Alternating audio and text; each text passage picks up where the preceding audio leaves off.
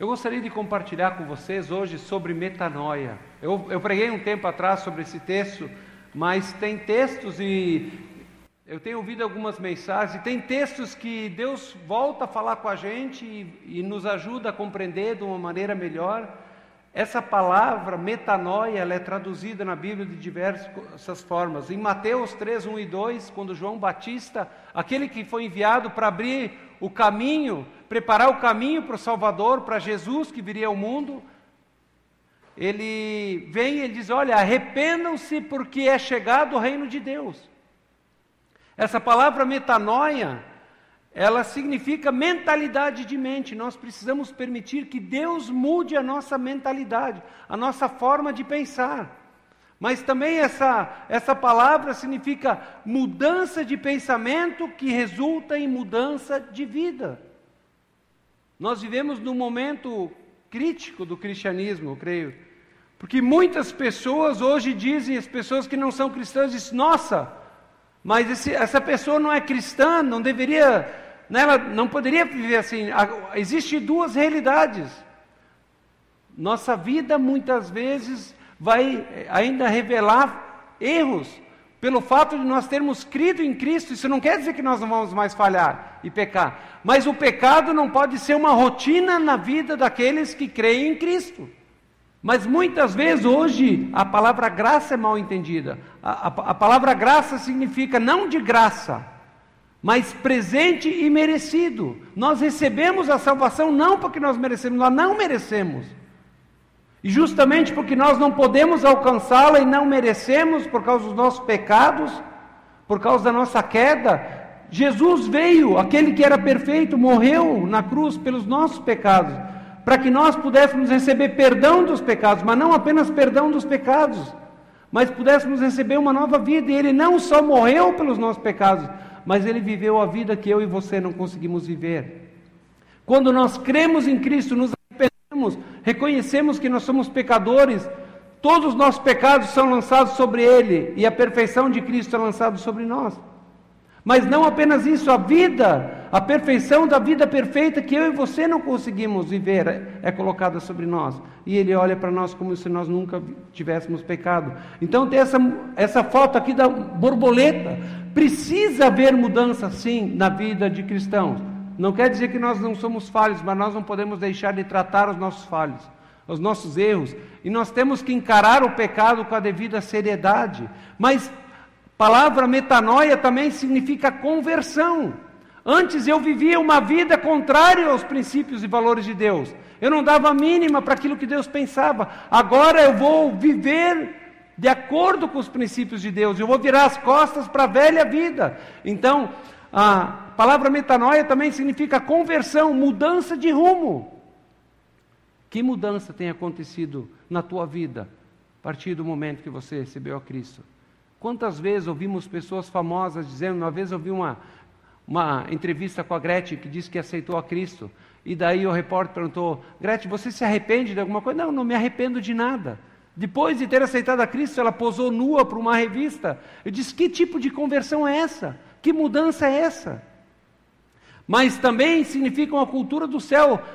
Nós, temos, nós estamos inseridos numa cultura deste mundo que é contrária aos princípios e valores de Deus. E Deus quer gerar uma mudança para que a cultura, os valores do reino de Deus estejam firmados na nossa vida de tal maneira que nós venhamos a viver. Então a nossa mente, a Bíblia diz que a minha mente e a tua mente, a mente de toda a humanidade, pós-queda, ela foi programada por quem? Por Satanás. Satanás programou a nossa mente. Efésios capítulo 2, de 1 a, a 3, diz o seguinte: vocês estavam mortos em suas transgressões e pecados, nós estávamos mortos espiritualmente, sem desejo de nos relacionarmos com Deus, de ter um relacionamento, de fazer a vontade dEle, nos quais costumavam viver quando seguiam a presente ordem desse mundo. O príncipe do poder do ar, o espírito que agora está atuando nos que vivem na desobediência. Então toda a humanidade está programada com os valores desse mundo que são regidos por Satanás nós vivíamos em pecado, estávamos mortos espiritualmente, sendo controlados pelo espírito que agora controla aqueles que vivem na desobediência, ou seja, Satanás. Anteriormente, todos nós vivíamos deste modo, seguindo os desejos ardentes e as inclinações da nossa natureza humana, por isso nós éramos merecedores da ira de Deus. Então, Satanás tem programado a sociedade por meio de comunicação, por meio de novelas, por meio de filmes, por meio de pessoas famosas que trazem ideias que parecem revolucionárias e nós muitas vezes embarcamos, porque parece legal. Mas o problema é que esse mundo aqui vive em função, em busca da felicidade. Nós, como seres humanos, vivemos em busca da felicidade. Felicidade é ruim, pessoal? Não. É errado querer ser feliz? Não. O problema é como nós entendemos a felicidade, como a buscamos. Então, esse mundo vive em busca de felicidade, mas felicidade muitas vezes é igual a hedonismo, ou seja, busca pelo prazer. As pessoas não vivem mais pela verdade. A gente ouve absurdos que não são enfiados goela abaixo pela mídia, pela sociedade. Por exemplo, você não é mais, se você tem um pênis, se você é um agir, você não é, não é mais homem ou mulher. Você pode ser um menino, ter um pênis e você pode ser menina. Eu me sinto uma menina, então eu sou uma menina. Cada um pode viver da maneira como quiser e você vai prestar contas a Deus. Fechamos com isso? Temos que respeitar uns aos outros, sim.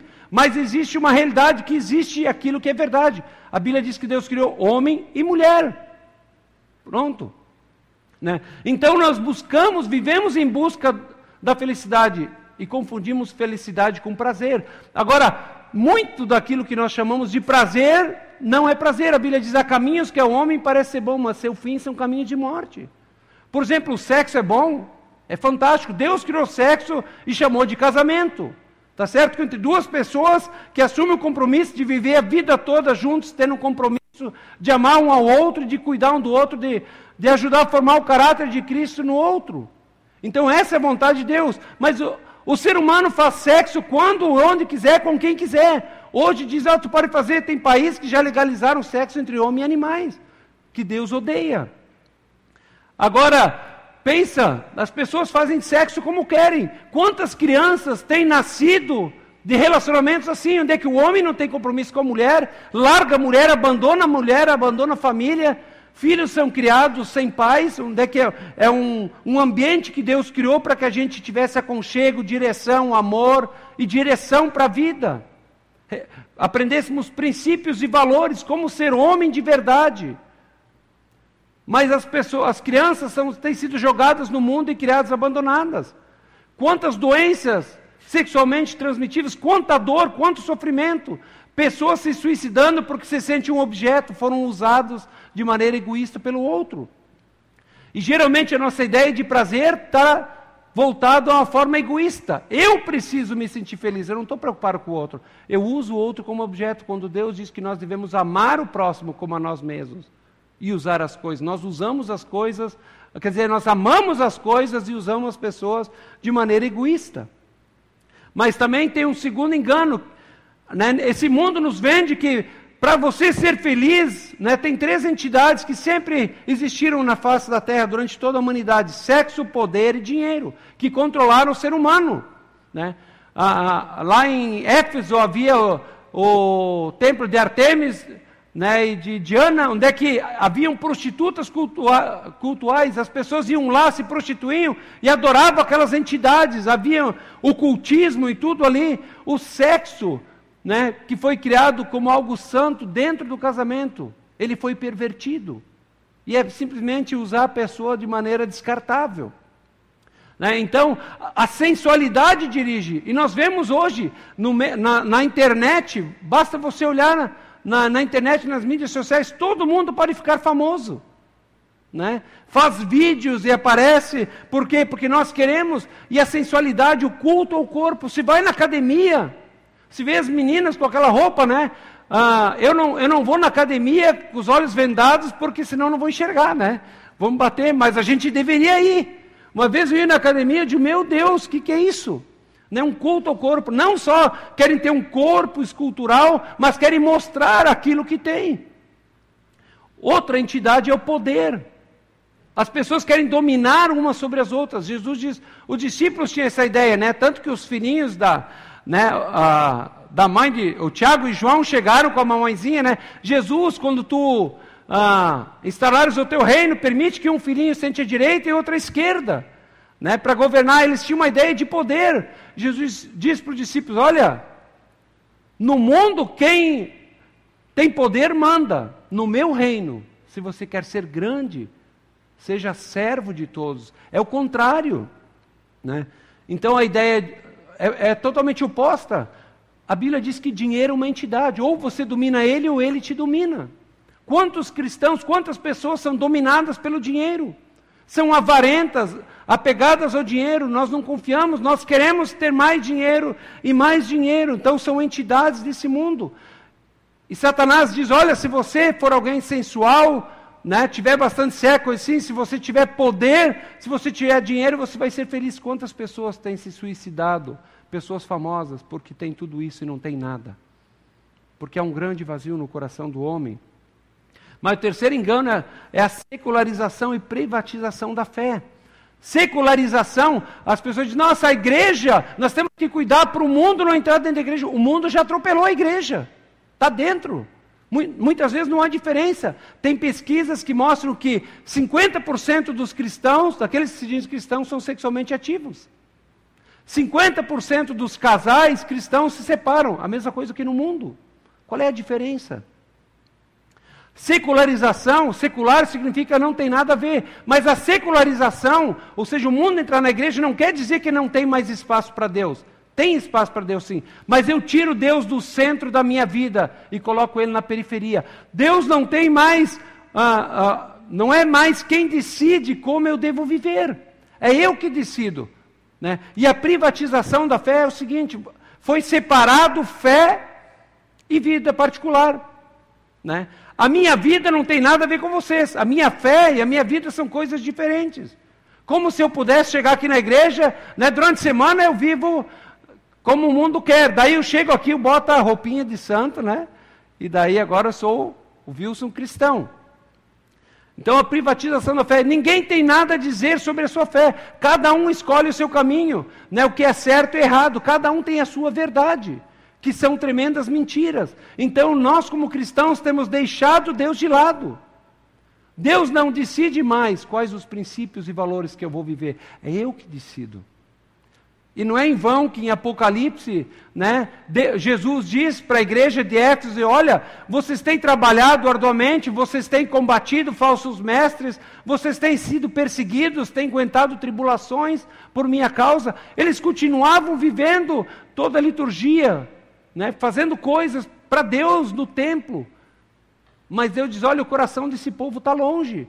Tenho, porém, contra você que você abandonou o meu primeiro amor. Então Deus diz: olha, não pode ser assim. Em 1 João 1,5 diz: olha, Deus é luz e dele não há treva nenhuma. Se andarmos, se nós dizemos que andamos na luz, ou seja, seguimos, dizemos que somos cristãos, e não seguimos os princípios e valores de Deus, não vivemos aquilo, estamos mentindo. Mas se andarmos na luz como Ele está na luz, se eu viver os valores e os princípios, deixar Jesus ser Senhor da minha vida, temos comunhão uns com os outros e o sangue de Jesus nos purifica de todo pecado. Então, a nossa mente tem sido programada por Satanás. É como um computador, você pode ter se tornado cristão. Mas não adianta você ter um computador novo. Qual é o último aí que tem aí, Gabriel? Agora, é o I, I9, né? Aí você está com o XP, ou não, com, como é que é o computador daqueles mais marca-diabo de 20 anos atrás. Né? Você vai querer girar o programa, não vai dar. Porque nós somos uma nova criatura, mas a nossa mente precisa ser renovada. Uma pesquisa da Universidade de Harvard, Estados Unidos, há, poucas semanas atrás, disse que dinheiro e fama, fizeram uma pesquisa com milhares de pessoas, dinheiro e fama não traz felicidade. Mas existe uma, porque Satanás programou a mente da sociedade, nós precisamos programar a nossa mente, nós precisamos mudar a nossa mente. Não quer dizer agora eu aceitei Jesus, sou cristão, agora beleza. Está tudo certo. Não, nós precisamos desaprender aquilo que aprendemos de errado para aprender a vontade de Deus. Por que, que nós precisamos reprogramar a nossa mente? Provérbios 4, 23 diz: Cuide os seus pensamentos, porque os seus pensamentos têm poder para dirigir, para controlar a sua vida. Os nossos pensamentos dirigem e controlam a nossa vida. E os nossos pensamentos também são enganosos muitas vezes. Em João 8, 31 e 32, Jesus diz o seguinte: Vocês são verdadeiramente meus discípulos, se permanecerem fiéis aos meus ensinamentos. Permanecer fiel não é só saber. Jesus diz: Olha, vocês serão verdadeiramente meus discípulos, meus seguidores. Se vocês permanecerem fiéis, se vocês obedecerem aos meus princípios e valores, viverem de acordo com o reino. Então conhecerão a verdade e a verdade vos libertará. A verdade é a palavra de Deus, a verdade é Jesus. Nós precisamos desprogramar a nossa mente com todo o lixo que a sociedade colocou dentro da nossa mente e reprogramar através da verdade da palavra de Deus. Mas sabe que tem um problema muito grande aí? Nós cristãos que recebemos a Cristo, nós muitas vezes não temos algo chamado discernimento. Quantos cristãos, pessoal, têm assistido novelas? Novela é porcaria pura. Porcaria, só baixaria. Filmes, nós não temos discernimento muitas vezes. Agora, como eu quero ter uma mente santa e a minha vida transformada se eu continuo jogando lixo? Porque essas coisas vão formatar a minha mente. Então eu não posso continuar olhando lixo se eu quero ter uma mente santa, uma mente conforme Cristo tem. Então, como se formam as nossas crenças? Conforme Provérbios 4, 23, os nossos pensamentos geram sentimentos. O que eu penso gera sentimentos, emoções positivas ou negativas. E essas emoções, esses sentimentos vão gerar comportamento. Né? Quantas vezes os nossos filhos choram e coisa, nós sabemos que precisamos ser firmes com eles, mas porque eles choram, faz aquela ladainha, a gente se compunge, fica, fica ali coitadinho, não sei o quê, e a gente deixa de fazer aquilo que é certo. Não, nós precisamos ter pensamentos corretos para que os nossos sentimentos sejam corretos e eles vão gerar os comportamentos. E os nossos comportamentos vão gerar hábitos. E os nossos hábitos vão gerar um estilo de vida. E o nosso estilo de vida vão gerar as nossas crenças e valores que nós vamos viver na prática. Não adianta eu falar algo se as minhas crenças e valores são, contra... são contrárias. Eu vou dar alguns exemplos para você. O primeiro dele, né, por que, que nós temos que renovar a nossa mente? Como nós vimos, pensamentos geram sentimentos, certo? E os nossos sentimentos, comportamentos. Nós não podemos controlar os nossos sentimentos, porque sentimento é algo que vem sobre a gente e daqui a pouco pega a gente. Mas nós precisamos controlar um passo anterior, que é o nosso, o nosso, uh, nossos pensamentos. Porque pensamento, de acordo com a palavra de Deus, vai gerar coisas boas. Pensamento, de acordo com o mundo, vai gerar emoções enganosas que vão nos levar a comportamentos destrutivos. Por exemplo, um pensamento, primeiro, um muito comum entre nós, eu não consigo fazer isso, eu não consigo fazer aquilo. Nós vivemos com um sentimento de inadequação. Mas o que acontece? Então, muitas vezes, quando nós temos esse sentimento, eu não consigo, a nossa natureza humana leva um sentimento de tristeza, de medo, de frustração. Ficamos frustrados. E o que, que eu faço? Se eu, me, se eu penso que eu não consigo, eu me sinto triste, com medo e frustrado, eu não faço.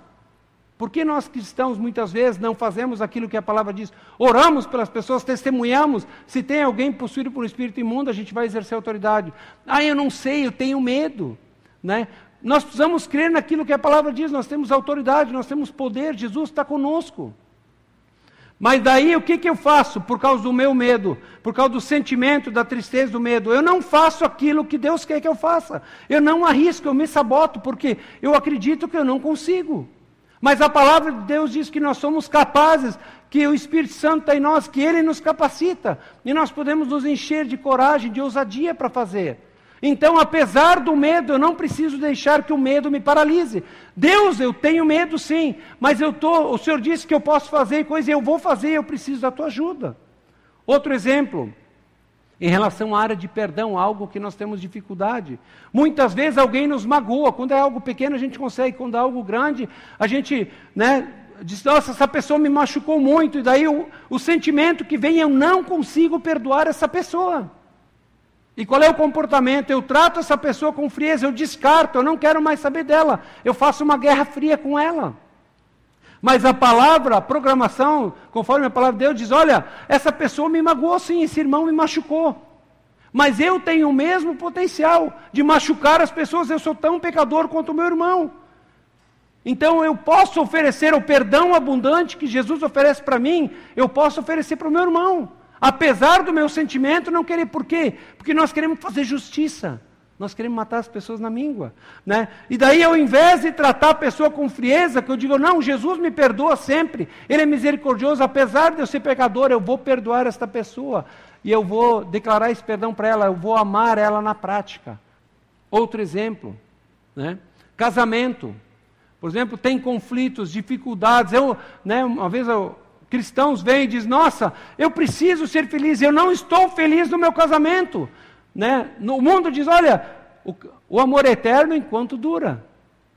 Né? Mas está falando de sentimentos. A Bíblia diz que amor não é sentimento, é sacrifício, é uma atitude sacrificial, um compromisso assumido por nós. Então, Deus me fez para ser feliz, eu não estou feliz no meu casamento. Qual é o sentimento? Nossa, eu preciso ser feliz. E eu não estou feliz no meu casamento. Qual é o comportamento? Eu simplesmente me separo da pessoa, porque eu mereço ser feliz. Quem disse que nós fomos criados para ser felizes? Nós fomos criados para ser como Deus, pessoas que amam. Jesus não veio para esse mundo para ser feliz. Diz: olha, o filho do homem não veio para ser feliz, mas veio para servir e dar a vida por muitos. Mais feliz aquele que dá do que aquele que recebe. Então eu preciso reconhecer, sim, há um desejo de ser feliz em mim. Mas mais importante do que ser feliz, Deus me fez para ser parecido com Ele, como alguém que ama. E Deus permitiu que o casamento fosse um, um, um, laboratório, um tanque de acrisolamento, onde é que as joias são lapidadas, né? onde é que Ele pudesse nos moldar. Então, apesar de eu não ser feliz, Jesus disse que eu devo amar a minha esposa, eu devo me sacrificar por ela. E a Bíblia diz: mulheres, respeitem seus maridos. Né? Então, apesar de eu não me sentir feliz, eu posso amar minha esposa. Vocês, mulheres, apesar de o meu marido não me amar, Deus diz que eu devo respeitá-lo e eu vou respeitá-lo. Então, ao invés de me separar, eu vou pagar o preço. Imagina se Jesus agisse como nós. Ah, eu, eu vim para ser feliz, mas essa cruz aqui não está me deixando muito feliz. Então eu vou para casa. Né? Imagina, nós estamos perdidos.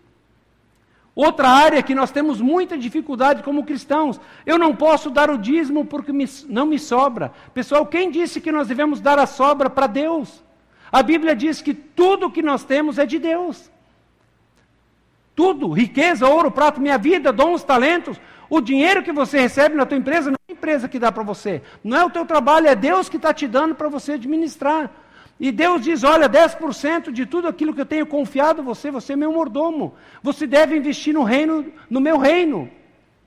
Aí eu digo: oh, não, eu não posso dar o dízimo porque não sobra. Aí o sentimento: se eu der, vai faltar. Se eu der, eu não vou poder fazer isso ou aquilo. Nós estamos confiando em quem? Qual é o tamanho do seu Deus? É um Deus fraquinho que não pode suprir? Eu tenho passado lutas com isso uh, por causa disso, mas eu, eu, eu tenho lutado com isso de Deus, eu estou confiando em Ti. E Deus quer que nós confiemos nele, porque é Ele que vai suprir. E nós damos um monte de desculpas para não sermos fiéis naquilo. Nós, na palavra de Deus, nós, Ele diz que nós estamos roubando Ele. Por quê? Porque é dele, não é teu. Nós temos que nos conscientizar que não é nosso. Então, como eu penso, ah, se eu der, não vai dar, não vai, ah, se eu der, vai faltar para pagar as contas, não vai sobrar nada, não vou poder fazer o que eu quero. Então, eu, ah, eu, o que, que eu faço? Eu ajo como se fosse dono e mordomo de tudo, porque eu não tenho fé, porque eu não confio em Deus. E nós damos desculpas. Mas a palavra de Deus diz que nós devemos ser fiéis ao Senhor investindo na obra dele, porque porque é dele. E ele diz: vocês podem me provar para ver se eu não vou suprir e derramar bem sem medidas. Nós não devemos dar para ser abençoados, nós devemos dar porque nós fomos abençoados, porque Ele é bom, porque Ele é um paizinho querido que cuida de nós. E eu vou dizer: Deus, apesar da situação estar tá difícil, eu vou te obedecer, eu vou dar aquilo que é do Senhor, que o Senhor determinou, porque é o Senhor que supre as minhas necessidades e não sou eu. E esse dinheiro não é meu. Né? E eu vou agir como mordomo, de, e eu não vou apenas ao dízimo, mas eu vou estar atento para aquilo que o Espírito Santo tem alguém necessitado, passando dificuldades, Muitas vezes o Espírito Santo diz: olha, vai lá e supra a necessidade daquela família. O problema é que nós cristãos falamos que confiamos em Deus, mas muitas vezes não fazemos as coisas porque nós, nós não nos sentimos capazes, né? não perdoamos porque nós queremos, nós temos o nosso senso de justiça. Né? Nós queremos ser felizes, nós vivemos essa ilusão do mundo. Pessoal, felicidade, as pessoas que se sentem mais felizes são aquelas que dão de si. Não aqueles que recebem, não é uma vida regalada, mas uma, um compromisso com Deus, uma vida de servir o próximo, de amar o próximo. Isso que faz a nossa vida ter sentido e ter valor. Mas nós nos apegamos a coisas, nós não vamos levar nada. Então, todas essas áreas aqui mostram que nós cristãos precisamos ser renovados. Se nós olharmos quantas pessoas não servem porque se sentem incapazes, né? ou não querem perdoar fulano e tal, trazem pendenga, estamos arrastando corrente, né? estamos com o casamento caindo pela culatra, né? caindo pela beirada, busque ajuda. Né? Deus quer te abençoar. Não, não tem sido fácil meu casamento pela nega, e não é por causa dela, viu? É por minha causa, porque eu tenho um coração duro e difícil. Né? Mas Deus tem me, me ensinado a, a, pedir perdão, a me humilhar, a amar minha esposa, apesar das vezes ela pegar no meu pé, e assim o contrário. Então nós precisamos permitir que Deus renove a nossa mente. Então a nossa a Bíblia diz que a nossa vida caminha na direção dos nossos pensamentos. Que pensamentos têm dirigido a sua vida? Pensamentos de acordo com o mundo ou de acordo com a palavra de Deus? Né?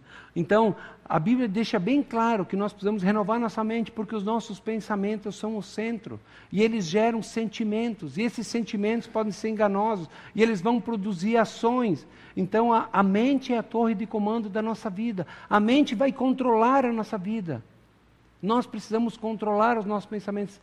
Dizer não, quando vem um pensamento que não fecha com a palavra de Deus, diz, sai em nome de Jesus, porque esse pensamento não vem de Deus.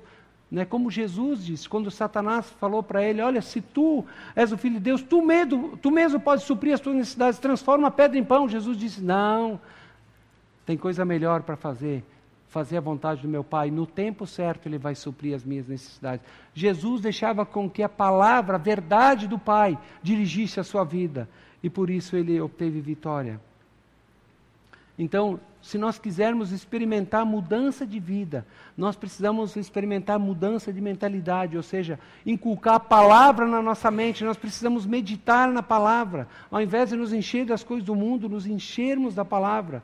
Romanos 12 diz: Não imite o comportamento e os costumes deste mundo mas deixem que Deus os transforme por meio de uma mudança no seu modo de pensar, a fim de que experimentem a boa, agradável e perfeita vontade de Deus. Porque nós cristãos muitas vezes não cremos que a vontade de Deus é boa, agradável e perfeita? Porque a nossa mente continua programada pelos velhos valores, pelos valores do mundo.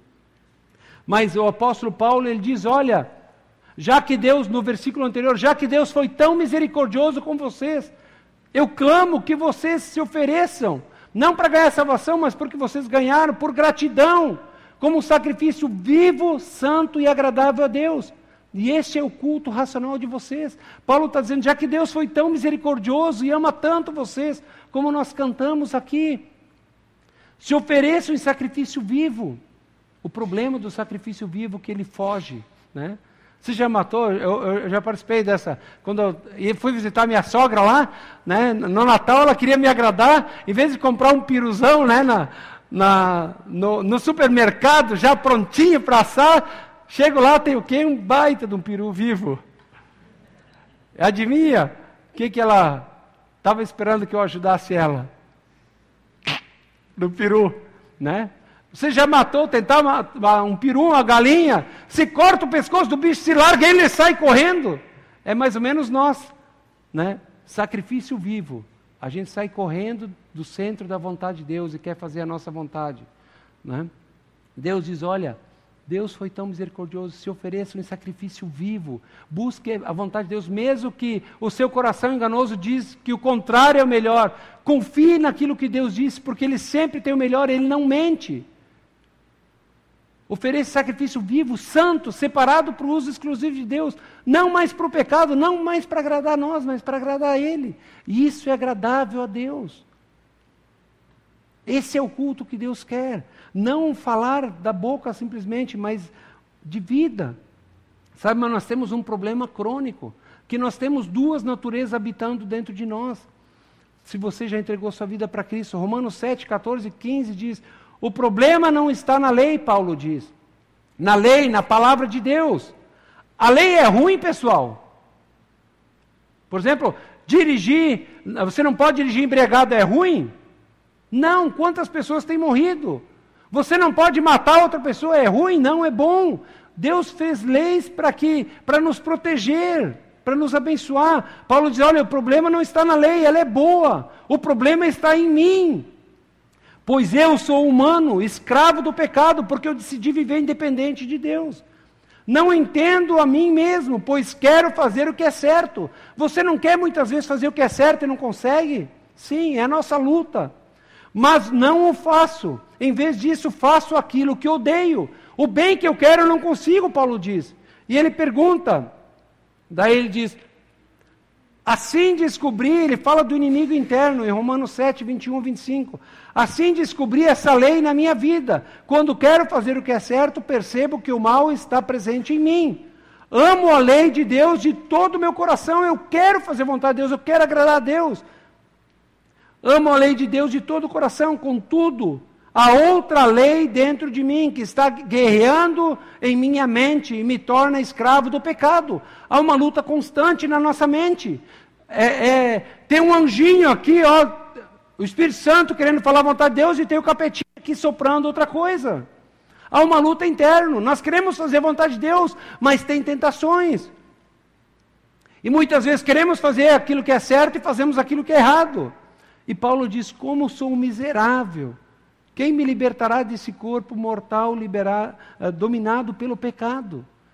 Embora o Espírito Santo venha habitar em nós quando nós somos cristãos e ele produz uma nova natureza, existe a velha natureza.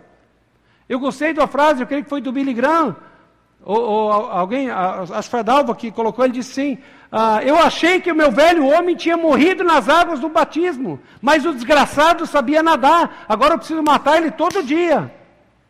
Quem é que foi que falou, Dalva? Eu acho que foi o Billy Graham, tenho quase certeza que foi. Mas a, a realidade é essa. Pessoal, com o batismo, quando você aceitou a Cristo, não caia na ilusão que tudo está certo. Não. Tem uma velha natureza de nós, eu preciso matar ele cada dia. A vitória de hoje não garante a vitória de amanhã. Guerreando na nossa mente. Mas Paulo diz: miserável homem que sou, miserável homem que sou, porque às vezes eu sei a vontade de Deus, mas faço aquilo que eu quero, porque eu tenho um coração teimoso, obstinado, porque eu não confio em Deus. Mas graças a Deus, tem essa luta, mas nós temos um libertador. Romanos 7, 25 diz: graças a Deus, a resposta está em Jesus Cristo, nosso Senhor. Na mente, quero fazer, de fato, obedecer à lei de Deus, mas por causa da minha natureza humana, sou escravo do pecado. Paulo estava falando da luta dele. Mas graças a Deus, porque quando nós reconhecemos que somos pecador e que nós não conseguimos gerenciar nossa vida e dizemos, Deus, eu preciso do Senhor, Ele vem em nosso auxílio. Então, por meio de Jesus Cristo, porque Ele morreu e Ele ressuscitou e venceu a morte, eu e você não precisamos mais ser escravos do pecado, nós temos poder para viver uma nova vida, temos poder para dizer não para o pecado, não para os desejos errados, carnais que tem dentro de nós. Nós podemos experimentar uma mudança real na nossa vida, a cada dia. Esses seis passos aqui, eu vi uma pregação do pastor Mateus e me, e me chamou muita atenção e eu quero compartilhar com vocês. Como é que nós podemos alcançar mudança na nossa vida? Porque precisa haver mudança. Já me perguntei em alguns momentos, por que eu não consigo mudar nessa área? Paulo responde: miserável homem que sou, eu preciso de Jesus. O problema é que eu quero estar no controle da minha vida. Primeiro lugar, primeiro passo é lembrar diariamente o que Jesus fez por nós. Nós precisamos pregar para nós diariamente, lembrar aquilo que Cristo fez. Romanos 8, 1 e 2 diz: Agora, portanto, já não há nenhuma condenação para os que estão em Cristo Jesus. Se o diabo diz que você é um miserável pecador, diz: Não, eu não sou. Eu sou mais que vencedor, eu, eu sou uma nova criatura, não tem mais condenação, não devo nada para ti, porque Jesus pagou o preço pelo meu pecado. Pois em Cristo Jesus, a lei do Espírito que dá vida os libertou da lei do pecado que leva à morte. Eu e você, nós somos libertos do espírito de escravidão. Não tem mais desculpa. Eu consigo vencer tudo menos a tentação? Não. O que, que diz em 1 Coríntios 10, 13? Não sobreveia a vocês tentação que não seja comum aos homens. Todo mundo passa pelas mesmas tentações que você está passando. Mas Deus é fiel. Ele não permitirá que você seja tentado além do que possa suportar. Quando eu caia, porque eu, miserável homem, digo: Nossa, esse negócio parece bom, e eu vou, eu vou cair nessa. Né? Mas diz: Deus é fiel, Ele não permitirá que vocês sejam tentados além do que possa suportar, mas junto com a tentação, Ele vai dar o escape para que você possa vencer. Jesus nos libertou e Romanos 8,3 diz: a lei, o que a lei não era capaz de nos salvar por causa da fraqueza da nossa natureza humana, por isso Deus fez o que a lei era incapaz de fazer ao enviar seu filho, na semelhança da nossa natureza humana pecaminosa, e apresentá-lo como sacrifício por nosso pecado. Com isso, ele declarou o fim do pecado sobre nós. Glória a Deus, né? Olha só. O que a lei foi incapaz de fazer, Deus fez enviando o seu filho Jesus.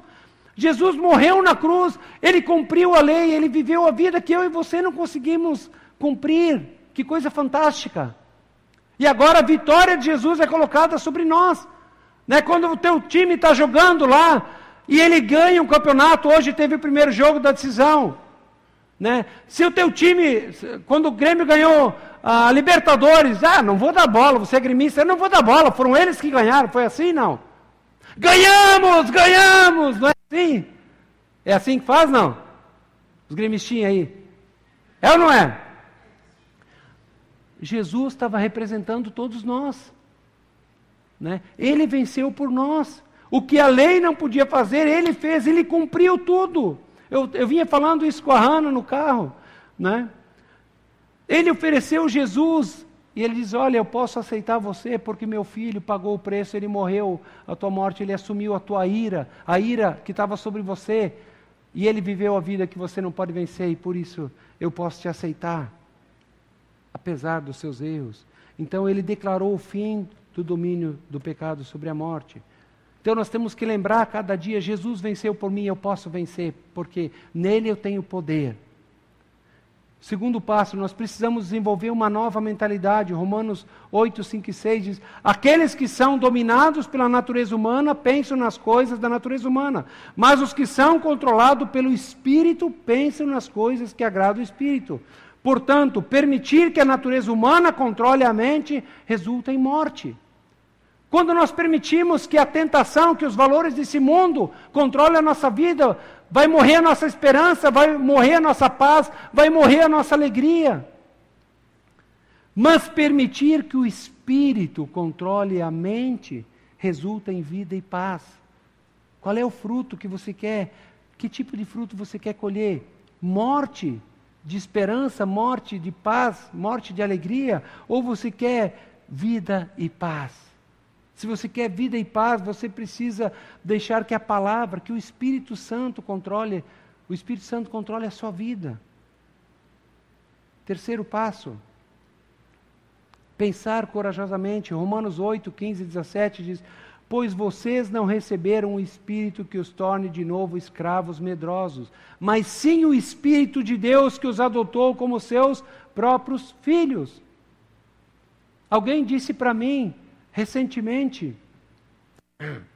Eu, eu às vezes eu tenho dúvida se, se realmente aceitei a Cristo, porque eu quero agradar a Ele, mas eu tenho dúvida, porque eu não consigo fazer o que é certo, às vezes não consigo ler a Bíblia e coisa. Eu disse para essa pessoa, o fato de você estar lutando e você desejar ardentemente isso é prova de que você tem um relacionamento com Deus. Ele diz, eu tenho medo. Mas alguém que não tem um compromisso com Deus, não se preocupa em fazer a vontade de Deus, não chora, não tem dor por causa dessa luta. Quando nós temos dor, quando nós lutamos contra isso, é porque o Espírito Santo que está vivo entre nós, é Ele que está nos impulsionando. Então nós não recebemos um espírito de escravidão para vivermos atemorizados. Nós podemos ter confiança. Quando chegar a hora de eu cruzar o rio e chegar na presença de Deus, eu não preciso temer. Apesar de muitas vezes eu, eu, uh, né, eu pensar tantas coisas e vir tantos, Milson, miserável homem que você é, olha quanto você erra, quanto você falha. Mas eu posso ter confiança, porque o meu Redentor vive, porque Ele morreu por mim e porque Ele é fiel não porque eu. Jesus nunca disse para nós exaltarmos as nossas qualidades, mas a qualidade daquele que morreu por nós e nos amou tanto, apesar de nós não merecermos. Agora nós clamamos Abba Pai, que significa paizinho querido, pois, em seu, pois o seu Espírito confirma o nosso Espírito que somos filhos de Deus. Somos seus filhos, então somos seus herdeiros portanto, co-herdeiros com Cristo. Se de fato participamos do seu sofrimento, participaremos da sua glória. Que nós queremos muitas vezes participar da glória de Jesus, mas não queremos participar do sofrimento. Jesus sofreu muito por nós. Qual é o sofrimento que tem para nós? Nós vamos ser perseguidos, nós vamos ser zombados por causa de Jesus. Qual é o sofrimento? É abrir mão muitas vezes daquilo que a carne deseja, que é uma lata velha, que é uma porcaria para dizer: Deus, eu quero tanto aquilo, mas eu vou morrer para isso, eu vou morrer para a minha vontade, eu vou confiar em Ti, porque o Senhor é fiel. Nós somos seus filhos amados. Ele diz: Olha, vocês podem me chamar de paizinho querido, porque Ele é o nosso Pai. Ele é Deus, sim, Ele é nosso Pai. Nós somos herdeiros com Cristo. Mas ainda existe um preço a pagar, meus queridos. Enquanto que nós vivermos aqui, nós vamos lutar contra esse inimigo que mora dentro de nós, nós vamos lutar contra o mundo. Nós temos o inimigo externo, que é o mundo e seus valores. Nós temos o inimigo interno, que são os maus desejos que estão dentro de nós. E nós precisamos renunciá-los a cada dia, a cada instante. Então, nós somos filhos legítimos, a Bíblia diz. No tempo bíblico, quando alguém era adotado por um, um, um homem adotava um filho, aconteciam três coisas. A primeira delas, ele recebia uma nova identidade.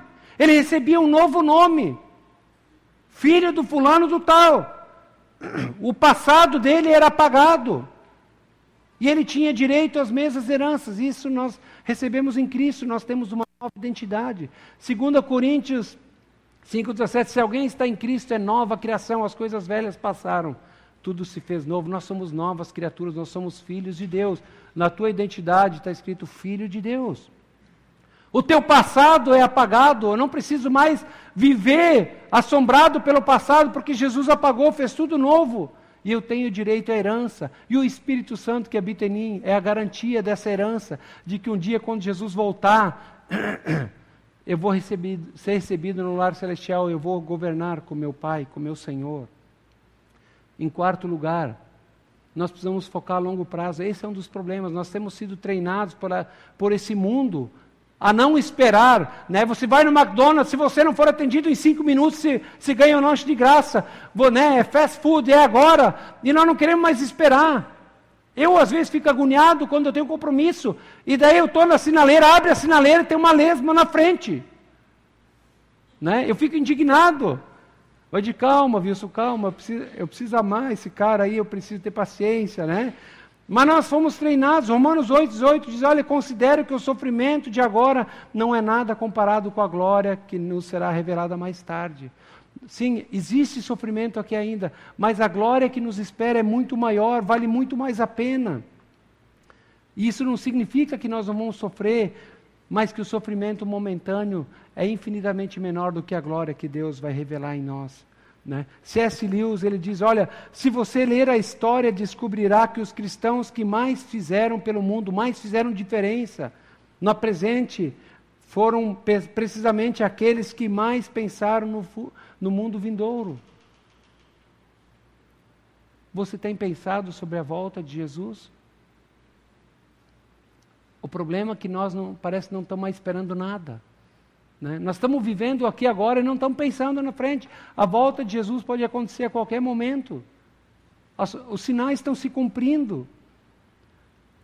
E essa esperança de que Jesus vai voltar deveria levar a gente a trabalhar para Ele. Em quarto lugar, nós precisamos lembrar que os sofrimentos são momentâneos, mas a glória é eterna. Romanos 8, 22, 24 fala né, que o mundo está gemendo, né, mas não porque pecou, o universo está gemendo, e nós gememos como em dores de parto. Olha quantas catástrofes naturais têm acontecido por causa do pecado. Porque nós, seres humanos, temos pecado, e não só nós, mas a natureza aguarda também. Né? Enquanto nós gememos, enquanto nós sofremos aqui, na, nós temos dificuldades no casamento. Deus está dizendo, fulano, fulana, essas dificuldades do casamento são para que eu forme Cristo em você, para que você ame o seu esposo, para que, para que você respeite seu esposo. Marido, essa dificuldade no teu casamento é para que você ame essa mulher. Porque eu amei a igreja assim, eu amei sacrificialmente, e, e eu quero que vocês sejam parecidos comigo. Em quinto, confie que Deus está no controle. Romanos 8, 28 diz: Todas as coisas cooperam para o bem daqueles que amam a Deus. E Paulo estava falando no meio de muitas dificuldades, ele não estava falando que só as coisas boas. Às vezes nós desconfiamos, sabe por quê? Porque nós tentamos uh, ver Deus por meio das circunstâncias, das dificuldades. Não, elas não revelam quem Deus é. Na verdade, as circunstâncias, as dificuldades, elas não são um fim só em si. Nós olhamos para essas circunstâncias e achamos que elas são um fim. Não, elas são um meio para nos tornar mais parecidos com Ele, Deus está dizendo: olha, as dificuldades que você vai passar são para que eu forme Jesus em você, para que você ame como eu amo, para que você perdoe como eu perdoo, para que você seja gracioso como eu sou gracioso, para que você sirva os outros e demonstre amor, assim como eu sirvo vocês, sendo o Senhor. A Bíblia diz que os caminhos e os planos de Deus são mais elevados que os nossos. Os meus planos são melhores que os planos de vocês, os meus pensamentos são muito maiores que os de vocês. Então, todas as coisas cooperam para bem daqueles que amam a Deus. E em sexto e último lugar, glória a Deus, diz: descanse no amor de Deus, no amor incondicional de Deus. Em Romanos, capítulo 8, diz assim: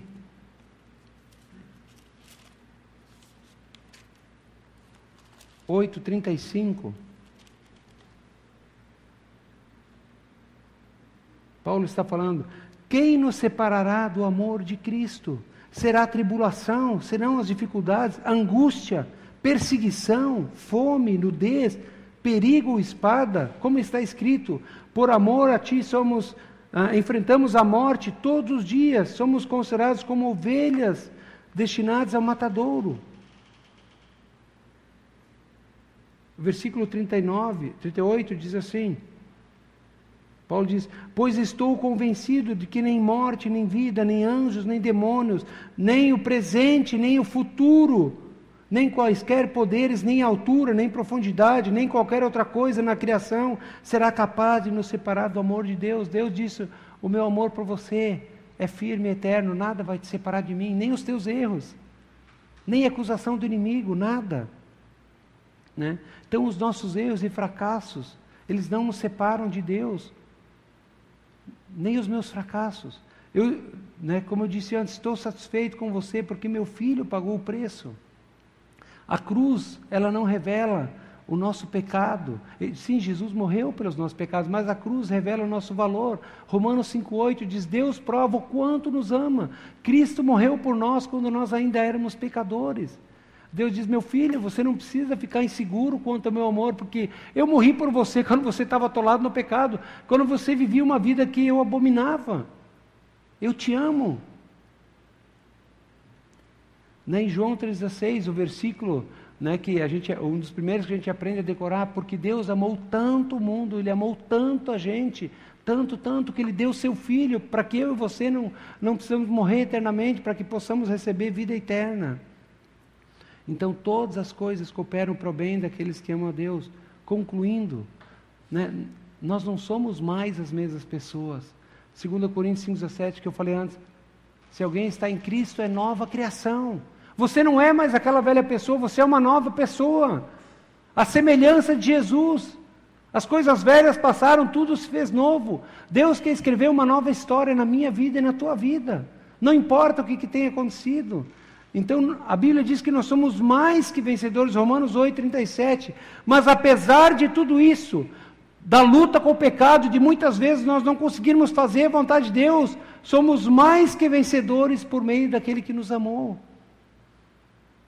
Não sou vencedor, eu sou mais que vencedor. Então, para experimentarmos transformação, nós precisamos renovar o nosso modo de pensar. E esse nosso, a renovação da nossa mente vai gerar novos sentimentos. Rejeite os sentimentos enganosos. Não se deixe guiar pelos sentimentos. Muitos cristãos se deixam guiar pelos sentimentos, porque os sentimentos Satanás manipula. Mas nós temos que nos deixar guiar pela verdade. Meu sentimento diz isso. Não, mas isso que você fez não tem perdão. Deus não te ama mais. Não, Deus disse na palavra dele que ele me ama, não importa o que eu faço. Eu sou, né, tem que fazer que nem o louco quando os testemunhos de Jeová foram visitar ele, né? Ah, eu sou que nem uma criança, eu só acredito em Jesus. Né? Então, precisamos crer na palavra, deixar a palavra nos guiar. Agora, por isso, nós somos uma geração que lemos pouco a palavra, meditamos pouco a palavra. Agora, imagina quanto nós somos bombardeados com as coisas do mundo e por isso nós temos tanta dificuldade, nós precisamos meditar na palavra. Nós precisamos nos deixar guiar pela verdade de Deus e depender do Espírito de Deus. Quando você passar por lutas, dificuldades, se ajoelhe e clame ao Pai, que Ele diz: Olha, nós não temos um sumo sacerdote que não possa se compadecer, muito pelo contrário, nós temos um sumo sacerdote que viveu como homem, por isso Ele é capaz de socorrer aqueles que passam por dificuldade. Ele sabe o que eu e você passamos. Nós precisamos nos colocar de joelho de Deus, tem misericórdia. Eu quero fazer a tua vontade, mas eu não aguento mais, eu estou fraco. Busque ajuda de irmãos, busque auxílio na célula. Né? A minha oração é que nós possamos deixar Deus realmente transformar nossa vida. Porque senão nós vamos continuar falando uma coisa e vivendo outra. A minha oração é que nós possamos viver a vontade de Deus. Lembre-se, filho de Deus é aquele que segue os princípios e valores do reino de Deus. Então, ouça a palavra, receba a palavra e viva a palavra. Não dê desculpas né? porque filhos de Deus são aqueles que são guiados pelo Espírito de Deus. Vamos orar. Obrigado, Pai, porque a tua palavra é tão fantástica. É uma palavra que nós já ouvimos talvez várias vezes, mas ela tem mexido comigo porque tem me levado, tem me desafiado a não apenas, ah, eu já ouvi isso, mas tem me desafiado, Deus, a, a, realmente permitir que o Senhor me transforme, para que eu seja mais parecido com o Senhor, não dar ouvidos àquilo que o diabo, aquilo que o mundo diz, aquilo que a minha velha natureza carnal diz, mas confiar naquilo que o Senhor diz. Obrigado, porque a tua palavra diz que nós somos mais que vitoriosos e que nós possamos assumir a nossa posição no Senhor e viver uma vida de vitória, ao invés de ficar apanhando e, e vivendo enrolado no pecado, que nós possamos levar outros para o Senhor, falar como o Senhor é bom, que Deus ama as pessoas, apesar de ser pecadoras, que o Senhor morreu por elas para pagar o preço pelo pecado, mas para dar uma nova vida para elas, Pai. Por favor, Deus, nos ajuda a permitir, cada um de nós, permitir que o teu Espírito nos transforme, para que nós possamos experimentar vida e paz e possamos ser testemunhas vivas do Senhor. Nós oramos e pedimos isso em nome de Jesus. Amém.